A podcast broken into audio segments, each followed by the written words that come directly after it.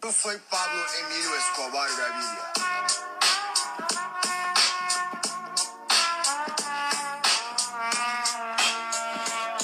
Plata o plomo. Buenos días, buenas tardes, buenas noches. Bienvenidos sean a un capítulo más. En esta ocasión, mi nombre es Juanpi y este es el podcast de Juanpi y sus amigos. En esta ocasión traigo a un invitado muy especial, mi mejor amigo, aquí presente para que podamos contar algunas experiencias, hablar de la vida, ver cómo vemos algunos puntos de vista que nos gustan y que hemos pasado como amigos. Así que te doy la bienvenida. ¿Cómo estás, Pablo? Muy buenos días, buenas tardes y buenas noches a toda la audio audiencia que nos escucha el día de hoy. Es un honor estar aquí junto a mi gran amigo Juan Pablo y ser parte de este proyecto que él está emprendiendo también es de mi agrado. Así que espero puedan disfrutar de esta conversación. Sin más que decir, comencemos con la charla, que es a lo que todos vinimos, ¿no? Ok, y es que cuando dijimos con Pablo que íbamos a hablar, porque tenemos muchas experiencias que quizás les aburran, hemos decidido hablar sobre filosofía. Pero una filosofía auténtica a nuestro punto de vista, a lo que pensamos, a lo que somos, porque cada uno tiene un criterio muy diferente, muy auténtico, con todas las cosas que vivimos. Por ejemplo, yo estudio psicología, he vivido un poco de, de la filosofía, y Pablo también, pero desde un punto de la medicina, ¿no? Es correcto. Eh, de igual manera que tú, incursionado en el mundo de la psicología, porque los autores y la historia que tienen por detrás es fascinante. Pienso que si todos le diéramos un poco más de importancia a las cosas subjetivas, a las cosas que no se ven en la vida, podríamos aprender un poco más de ella. Aunque no es para todos, ¿no?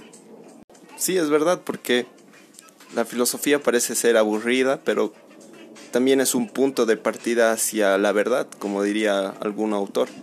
¿Por qué? Porque no sé si la gente sabe aquí que está escuchando, hay dos formas de, de entender la verdad, y uno es a través del método científico y otro a través del razonamiento lógico.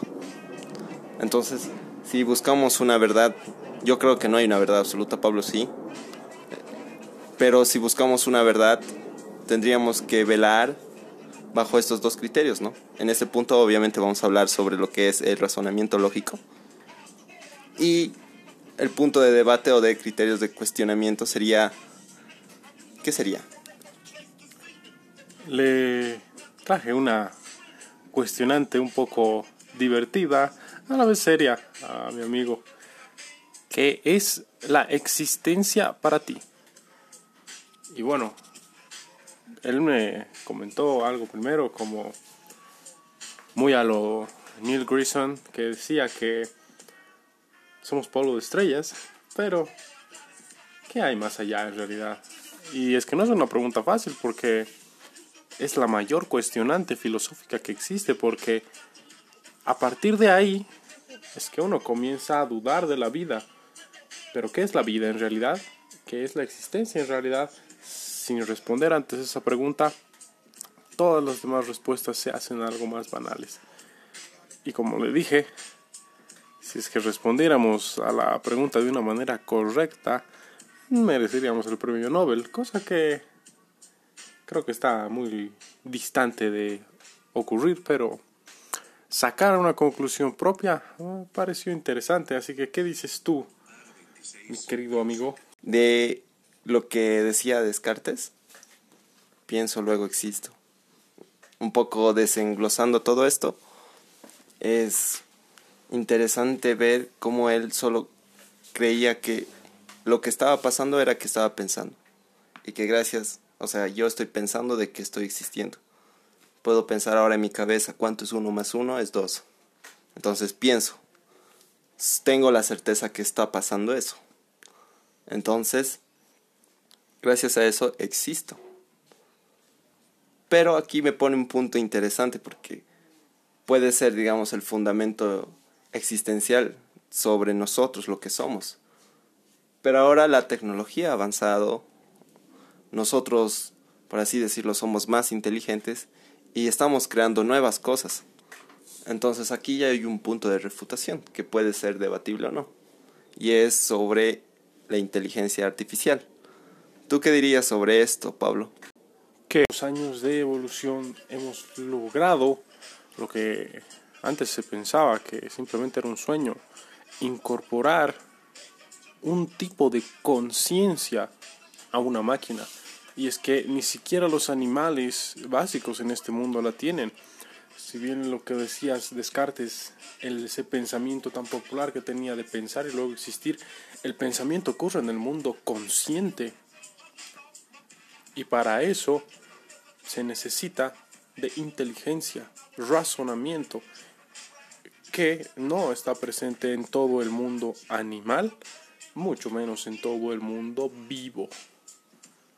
Porque el pensamiento es propio de animales altamente desarrollados. Nosotros como cabeza en ese triángulo hemos logrado introducir ese tipo de inteligencia de pensamiento a las máquinas. Cosa que eh, ahora es algo controversial porque pone a ese pensamiento que tenía Descartes en jaque, debido a que existir en el mundo consciente ya no es simplemente pensamiento desde el punto de vista artificial. Así que es una paradoja grande y la filosofía está llena de esas preguntas, ¿no? Dudar de todo y no saber nada. Pero es algo interesante que podemos compartir con la audiencia. ¿Qué dices tú? Yo pondría un punto de vista y es la razón. ¿Cuál es la diferencia entre la razón y el código artificial que tienen eh, estas máquinas? Porque las máquinas artificiales, la inteligencia artificial se basa en códigos, en fragmentos que pueden asimilar, analogar puntos que lleguen a una hipótesis y que ésta sea correcta o no porque la eficiencia de la inteligencia artificial está en un proceso. Estamos viviendo una era en la que se está generando este proceso. La inteligencia artificial todavía no es el 100% eficiente. A comparación de quizás el ser humano que es una persona racional, que puede pensar, que puede generar criterios más acertados sobre la vida y todo eso. Y es que te pones a pensar, también otro punto serían los sentimientos. Y los sentimientos están fundamentados por la medicina, la neurología, que tienen ese punto de partida en base a, no sé, los neurotransmisores, eh, todas estas cosas que dan. Y es que los pensamientos, los sentimientos muchas veces carecen de razón. En la medicina existe un término, que se llama secuestro cerebral o secuestro límbico. Es cuando las emociones le ganan al pensamiento racional que se ubica en la corteza parafrontal del cerebro. Y es que a todos nos ha pasado, ¿no? El clásico, pero ¿por qué lo hice? Nadie puede decir que no, porque aunque creamos que nosotros dominamos sobre nosotros mismos, en realidad eso es una mentira que nos repetimos simplemente para creer que tenemos el control, cuando en realidad no es así, las emociones son las que nos dominan y eso no es un pensamiento, eso es ciencia y depende de uno cómo sobrelleva esa situación. Oye, pero en la ciencia también sería lo paradójico porque si metemos el, criterio lógico, podríamos decir que nosotros somos esclavos de, del cerebro, de, de, lo que nos llevan a percibir en base, no sé, al entorno y todos los ciclos sociales, físico-químicos, biológicos que tenemos. Entonces, ¿en verdad estamos pensando o crees que somos parte de un cerebro que nos maneja en base a, a reacciones químicas u otras cosas? Pues tu pensamiento no tiene el control de muchas cosas y toda la audiencia puede ser un ejemplo. Traguen saliva, van a sentir el recorrido de esta dos tercios a través del esófago y de ahí para abajo que, oh, verdad, ya no es tu control. Es el control de tu sistema nervioso autónomo. Para hablar de eso tendrías que ser entendido en ciencia, así que lo vamos a hacer un poco más resumido. No controlas una gran parte de las acciones involuntarias sobre tu propio cuerpo. Contracción del músculo de la respiración, del músculo diafragma, no la controlas. Tu digestión, tú puedes decirle a tu cuerpo cuándo producir eh, ácido clorhídrico, por ejemplo, en el estómago para hacer la disección. No. Puedes decirle a tu, a, a tu cuerpo directamente, hey, perdamos grasa y empieza a usar la grasa. No, no funciona así. No funciona de una manera tan racional. Y en parte es bueno porque tal vez si lo haríamos habrían más locos en este mundo. Porque no podríamos llegar a una conclusión. Es lo difícil de todo esto, pues la existencia es, creo que lo que nosotros somos, lo que nosotros manejamos. Si bien no manejamos todo, podemos manejar algo. Y eso nos hace ser existentes ante, ante yo ante quizás los demás, pero principalmente por mí nomás, porque la existencia solo se va a basar en eso, en que yo creo que estoy vivo y que hay algo más que, que refleja mi vivencia. Y es que ahí hay frases populares, como, si es que no me equivoco, la de Carl Sagan, que decía que tu existencia está limitada a tu saber y a tu conocimiento, porque nada de lo que no conoces existe en realidad para ti. Y es una frase cierta, profunda, pero cierta. Así como cuando descubres algo nuevo, te das cuenta que tal vez algo que ya conocías era una ilusión o un engaño. Y así pasa con todo, no solamente con cosas materiales, sino con personas, sentimientos, pensamientos, expectativas, hasta sueños. ¿Por qué la existencia es tan difícil? Porque no la puedes ver.